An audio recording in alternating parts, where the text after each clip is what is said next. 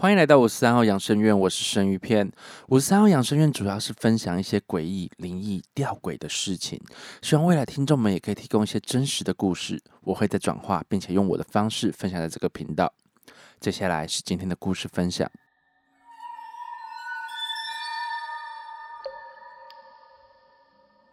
故事是谁？感谢听众阿 Ben 愿意分享这个故事，谢谢你。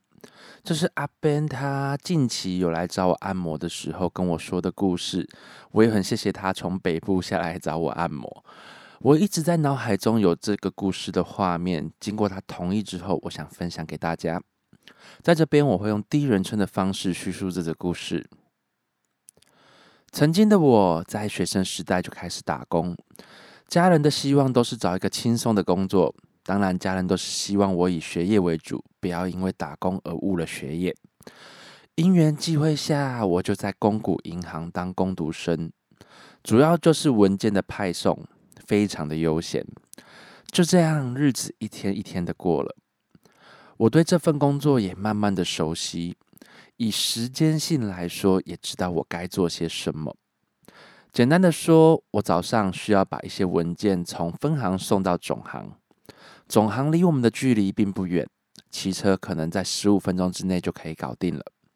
下午银行关门前要把最后一批文件再送到总行，这就是一种文件小天使的概念。我们一共有两个工读生，我与另外一个女孩。那时候，公股银行的午餐都是由公司提供，在公司的餐厅用餐。但我觉得其实没有那么好吃，而且我也没有吃午餐的习惯，就宁愿有效的利用那一个小时的时间来睡觉。随着时间的推移，对公司的熟悉度增加，我从趴在桌上睡觉，直到找到了一个旧文件室可以躺着睡觉，睡觉的时间也会稍微延长了一点，大约一点半左右才会醒来。我们工读生的办公桌就在资料室的门口附近。那个女孩午休都是趴在桌上睡觉的。一般来说，行员都不太会进来资料室，也不太会管我们这些工读生。那中午他们行员是轮流休息的，并没有暂停营业。有的行员会为了找资料进来资料室，当他一开灯，看到我躺在那边。他们也会很有礼貌的说声抱歉，就开始找他们需要的资料了。直到有一天，那天我还是做着一样的工作，早上就出门把部分的文件送到总行。中午的午餐依然让我觉得难吃，还是去睡觉实在。就这样一如往常的进了资料室准备就寝。那天睡到一半，感觉有点冷。翻了个身就准备继续睡，不知道大家有没有那种感觉，就是有人在你旁边的时候，你会知道，并且你会感觉到。我那天就是这样的感觉。我看向放资料的架子，嗯，我的头不能动了，我的全身也没有办法翻身的动作。唯一能确认的只有两件事情：第一，灯确定是没有打开的。第二，架子前方有一个穿着皮鞋的男航员的脚。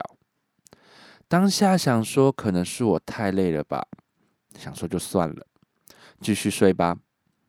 就思考了一下，嗯，奇怪，他没有开灯呢，没开灯是要怎么找资料啊？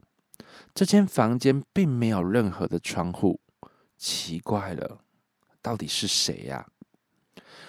在想看向资料架的时候，我能动了，但资料架前面完全没有人。早期的门锁应该都有开关门的声音，奇怪，我也没有听到有人进出啊？为什么我看到的那个人影不见了呢？我抱持着疑惑起身往门口走去。门口我们工读生的位置上，女孩已经醒来了。我就纳闷的问他说：“哎，刚刚有人进资料室吗？”而女孩用更纳闷的表情看着我说：“嗯，没有啊，你怎么会这样问呢？”我觉得这个故事可能会很多人说应该是在做梦吧，或是看错之类的，是自己吓自己。这是让我觉得很吊诡的故事。或许它的飘点并没有很明显，但我也觉得让人蛮毛骨悚然的。有时候就是注意到这样的细节，才会让人真的不舒服。因为你会知道你自己很清醒的遇到了这些事物，但你又同时怀疑自己。而且如果是梦，有可能过了那么久，还会记得那么细节吗？针对这个部分，我想每个人的想法都是不同的，也才会有那么多的故事产生吧。不管是不是飘哥飘姐出没，我想这都是一个好的故事。我想每个人都有那种不知道自己是不是遇到阿飘的经验吧，也或许那也都是真的阿飘。你觉得呢？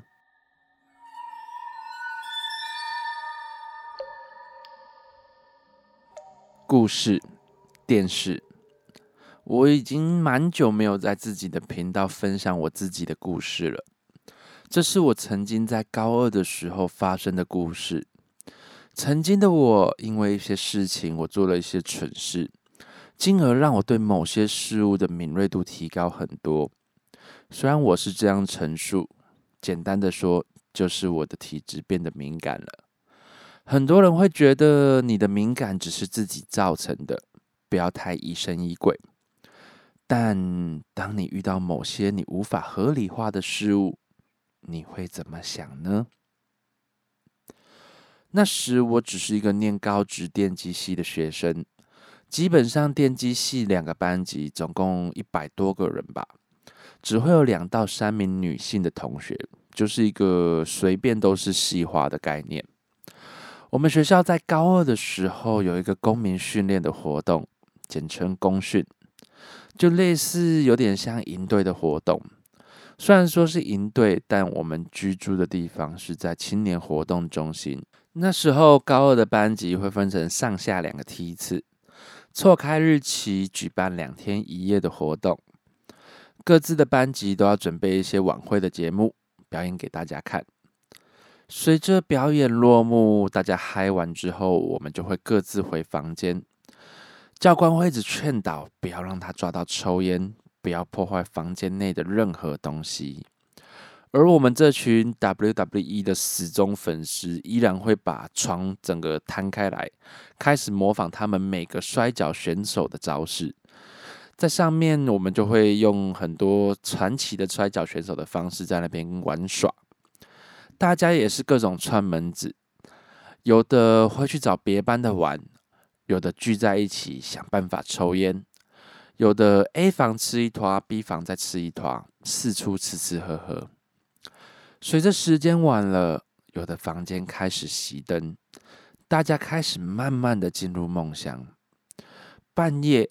我可能因为喝了一点啤酒，我这边宣导一下哈，我这是错误示范，未成年请勿饮酒。我频繁的跑厕所，那是我前几次接触酒精类饮品的经验。如果没记错的话，应该是半夜两点多吧，我又起来上厕所了。那时候大家睡得东倒西歪，我必须像一个小偷一样。蹑手蹑脚的走向厕所，而当我经过电视的时候，电视机突然打开了。我赶快去找遥控器，赶快把电视关掉。正当我又要往厕所走的时候，嗯，电视又打开了。我心里想说：“干，到底是怎样啊？”当下我真的很想睡觉，所以我又再度的把电视关掉。特别又狠狠的按了遥控器的开关几下，我想说可能是橡胶按钮卡住了吧，才会让它一直重复的开关电视。电视关闭了，我就去上厕所了。当我上完厕所出来之后，诡异的是，电视又打开了。我心里想说，干到底是怎么回事啊？当下我真的有点火大。因为我有严重的起床气，想说可能是讯号干扰吧，隔壁的房间在开电视所导致的。因为那时候灵异节目看的吐槽蛮多的，就会产生这样的想法。一气之下，我就把电视的插头拔掉，然后在嘴里面碎念了一句说：“干，有种你就再开给我看啊！”当我说完这句话，电视又打开了。我傻眼了几秒钟，就没多说什么。我也不顾房间内的熟睡的可爱同学，我就这样默默的走出门，去隔壁几间房间睡了。说到这边，或许各位听众都觉得我非常的没有良心，把我可爱的同学丢在闹鬼的那一间。而且我真的觉得这件事情我没有办法解释，为什么电视拔掉插头之后还会打开。这件事情的后续，隔天我还是有去我们原本睡的房间看了一下，电视是关闭的，而插头也是确定拔掉的。我觉得真的蛮诡异的，也或许那就只是一场梦。可是我隔天是睡在另外一间房间哦。时间已经过去了，也没有办法再二次确认。可能有的时候那些好朋友并没有恶意吧，但对于一个高中的小屁孩来说，是真的蛮可怕的。感觉旅游很容易发生一些可怕的事情。各位听众，你们有发生过吗？或许现在正在听的你们旁边也正在发生一些可怕的小细节哦。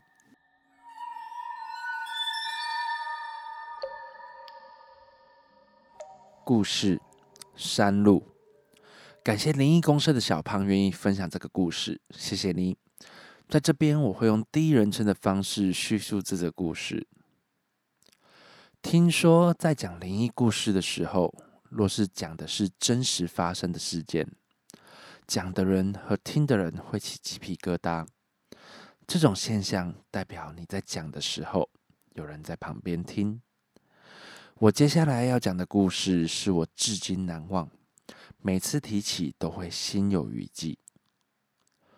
那年刚好是我满十八岁的时候，刚考到驾照的我，一直都想要在摩托车上好好的奔驰一下，尤其是去跑山。满十八岁的我没什么钱，正在努力存钱买摩托车，所以跟朋友借了一台 V Two，想说去寿山转转。在这边，我简称朋友为 A 男。那时我骑车，A 男坐在我的后座。如果我没记错的话，应该是半夜十二点多吧。我们一路从巨蛋出发到中烈祠，再绕下来防波堤。一路上并没有遇到什么事情，就想说休息一下。两个人坐在防坡堤上抽几根烟。这时，A 男带着诡异的笑容跟我说：“诶，有个地方很有趣，诶，敢不敢跟我走啊？”我好奇的询问：“那是怎样的地方？”A 男说：“就那天我骑车骑着脚踏车无聊的时候，往海叉咖啡馆的方向，在一个转角看到救护车，地上有个人铺着白布，听说他是自杀的。”他问我敢不敢去那边骑一趟，年轻人嘛，想都没想的我就说了一声：“好啊，走啊！”我们就骑着车从防波堤往海叉咖啡馆的方向出发。其实我是不相信 A 男说的话，因为他通常讲话都好小好小的。一路上，A 男一直在我后面跟我说：“等等进山后。”不要称呼对方的名字，就算听到有人叫你，也绝对不要回头。于是我们两个就确定好代号，他叫我小胖，我叫他 A 男。我们就这样一路慢慢的骑，路上都没有发生任何的事情，我就心里想：干，又在好小我，到底哪里可怕了？此时 A 男已经慢慢的话变少了。甚至我叫他，他都没有回我。我就想说，算了，不讲话就不讲话，装神弄鬼干嘛？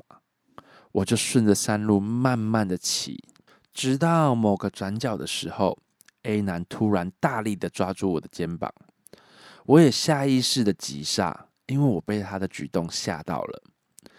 正当我要转过去骂 A 男的时候，我看到有个人站在山壁旁，穿着白衬衫、短裤，感觉他应该是个男生。我在这边简单的陈述一下地理环境：我的左边是大海，右边是很高的山壁，沿路都没有路灯。我顿了一下，心里在想，合理化的认为，就是那个人应该是住在这边的人吧。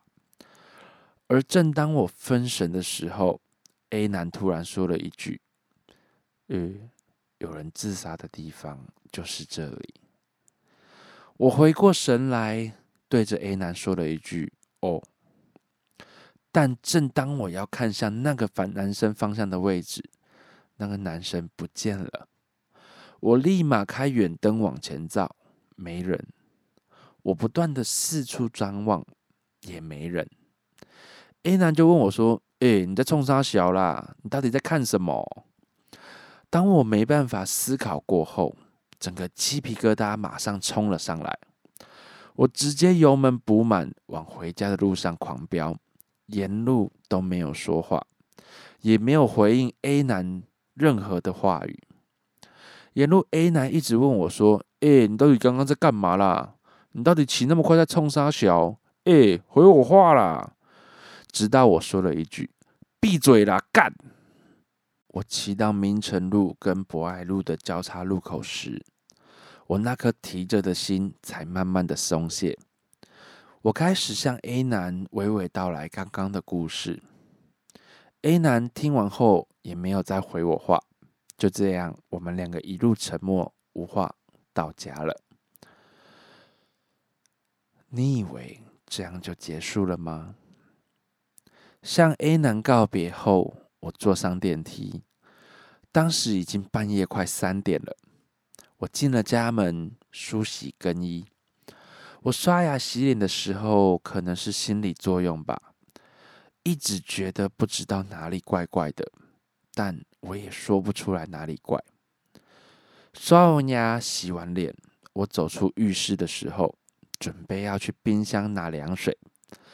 就在这时，我突然就后仰跌倒，我的后脑勺直接重击地板。不知道大家知不知道，当有人用尖头的鞋子大力的往你脚后跟踢的时候，是什么感觉？基本上就像我这样，是会后仰摔倒的。对我感觉我就是被人这样踢了，这是我有意识的最后一刻，然后我就昏昏沉沉的睡着了，也可以说是晕倒了。就这样，我躺在家里客厅的地板上，梦境中一样的场景，一样的山壁，一样的男人，一样的 A 男，一样的时间，差别是在梦里。那个男生手上握着一把开山刀，他用刀面啪啪啪的打着自己的大腿，满脸鲜血，一直对着我笑。他的脸跟脖子是往侧边弯的，弯到不符合人体工学的弯，感觉是在弯下去会断掉脖子的弯，几乎整张脸要顺时钟一百八十度的旋转。他不说话。一直不断的拿刀拍大腿，脸上的笑脸我至今都不寒而栗。在梦里，我一看到就不断的吹油门，但怎么骑都会回到这个山壁。难道这就是鬼打墙吗？就这样一直循环后，不知道过了多久，我醒来了，但还是眼冒金星，一直想吐。我努力的爬回房间，看了看时钟，才发现现在是凌晨四点了。原来我只有昏倒一个小时啊！随即我吐了，我又努力的爬呀爬，爬到我爸的房间，叫醒我爸。我爸也被我吓到了，问我到底怎么了。我完全没有力气，正准备说话的时候。眼前又突然一片黑，对我又昏倒了。当我再次醒来的时候，人是躺在中华路的联合医院的急诊室内，吊着点滴，时间已经是早上十点多了。医院诊断出来是轻微的脑震荡。当我爸见我醒来的时候，他温柔的摸着我的头，问我说：“儿子，你到底怎么了？”我当下眼泪不断的流出来。而我爸也不再多问，只说了去拜拜。十一点我就办理出院，直接请朋友载我到爱河家乐福附近的那间玉皇宫庙，花了钱收了金，才慢慢的开始有精神。至今这件事件一直记忆犹新，换来的最大收获就是我再也不敢半夜三更的跑去山上了。我跟这篇故事的作者小胖有相同的想法，我也跟来找过我的听众说过，我录音是很需要情绪的。我一直以来都有用一个标准在录音，虽然这个标准非常的不靠谱吧。只要我在录音的时候，我鸡皮疙瘩起得越严重，我那天的录音就会越来越顺利。但之后的后遗症就是会不舒服好几天。反之，如果只要在我录音的时候完全没有鸡皮疙瘩，我一直都会觉得录制出来的品质不够好。可能也是那些好朋友在我旁边听我说故事吧，我这样才会那么的有氛围。有的时候真的不要不信邪，而当你遇到的时候，你就会觉得当初自己不该这么做吧。各位听众，你们有过类似的经验吗？你可以选择不相信，但如果哪天真的发生在你身上的时候，你还会不相信吗？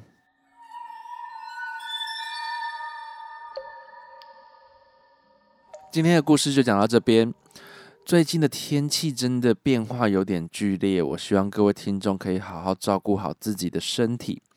我也蛮受就是天气的影响，让自己过敏非常的严重，有的时候甚至打喷嚏打到感觉自己鼻子都快掉了，然后擤鼻涕也擤到卫生纸真的是四处包水饺，嗯，包馄饨吧，鼻子也都被快磨掉一层皮了，所以我希望各位听众可以好好的照顾好自己的身体。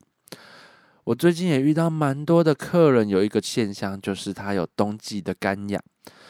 这个部分，我希望各位听众如果有这样的症状的话，不要去抓它，一定要妥善的利用乳液这个东西，要让自己好好的保湿，不要让自己一直受伤了。其实这阵子我在犹豫要不要录音的原因，就是因为过敏的关系，让我的声音品质并没有那么的好。好在今天要录音的时候，声音品质变得还不错，所以我才赶快把这个时间抓来录音。大家也都知道，说我录音都是三更半夜，就是我下班之后。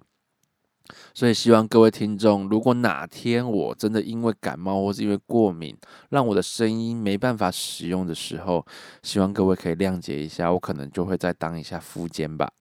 今天不管你是因为认识我之后才开始听我的频道的听众，还是你原本就是我的听众才来我的店里面找我按摩的朋友，我觉得都很感谢你们用另外一种方式在支持我去做这件事情的动力。其实有时候做一个频道会有一种倦怠感，因为可能互动性太低了。我毕竟是一个人做节目，不是像别的节目是两个人、三个人一起在做一些谈话性的节目，永远都只有我一个人在讲，所以我也不知道回馈怎么样。